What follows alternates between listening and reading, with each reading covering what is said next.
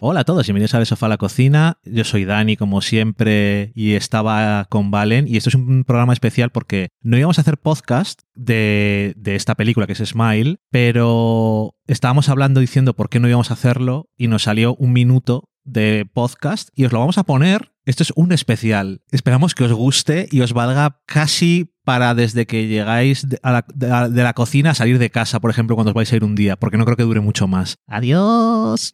De Smile yo no sé si quiero, porque es que tengo poco que decir. Se resume básicamente en, tenía una premisa que me da mucho la atención y el gimmick de la sonrisa y el póster era muy creepy y la promoción que hicieron era muy creepy, pero la película, la ejecución, terror, pues no es. Y entonces es bastante decepcionante. Y yo lo único que iba a decir es, a mí la premisa me pareció bien, me recordó a It Follows, pero luego tiene una parte como más creepy y tiene un problema gordo y es que los personajes son todos asquerosos. El guion es un poco así y es que no da miedo, entonces... Ahora pega sustos. A mí yo no salté ni una vez, porque a mí los sustos... A ti no te asusta nada. No, a mí... Y luego dices tú que no te asuste yo. No, es que es eso. A mí los jump scares en las películas de terror no me asustan porque sé que van a estar. Pero no sabes cuándo. Pero sé que van a estar y no es a mí no es lo que me da más miedo y entonces como sé que van a estar no y además a veces la cámara siempre está siempre sé cuando casi siempre sé cuándo van a pasar. Ajá. Porque la cámara o se pone detrás o no sé qué o se queda mucho rato, entonces no. En cambio eh, cuando ocurren cuando no me los espero son mortales para mí cuando están en un contexto Yo lo más positivo que iba a decir, eh, porque la estética y eso está no bien, sola aunque la dirección es un poco gimmicky a veces, dando vueltas ahí a la cámara. Eh, pero te, te iba a haber dicho que me gustó el final, pero no sabía si porque pensaba que iba a ser tan malo que cuando no fue tan malo dije menos mal o me gustó en general. No estoy seguro, pero es una buena idea.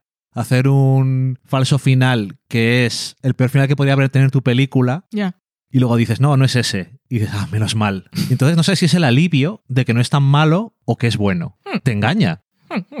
Interesante. Ya está, ya hemos hecho Smile. Esto lo publico otro día.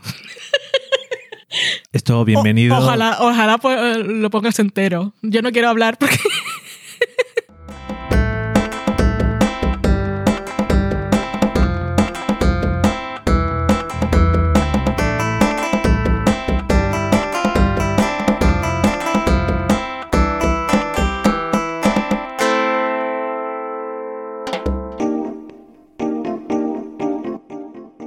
Acabáis de saborear un programa del podcast Del sofá a la cocina.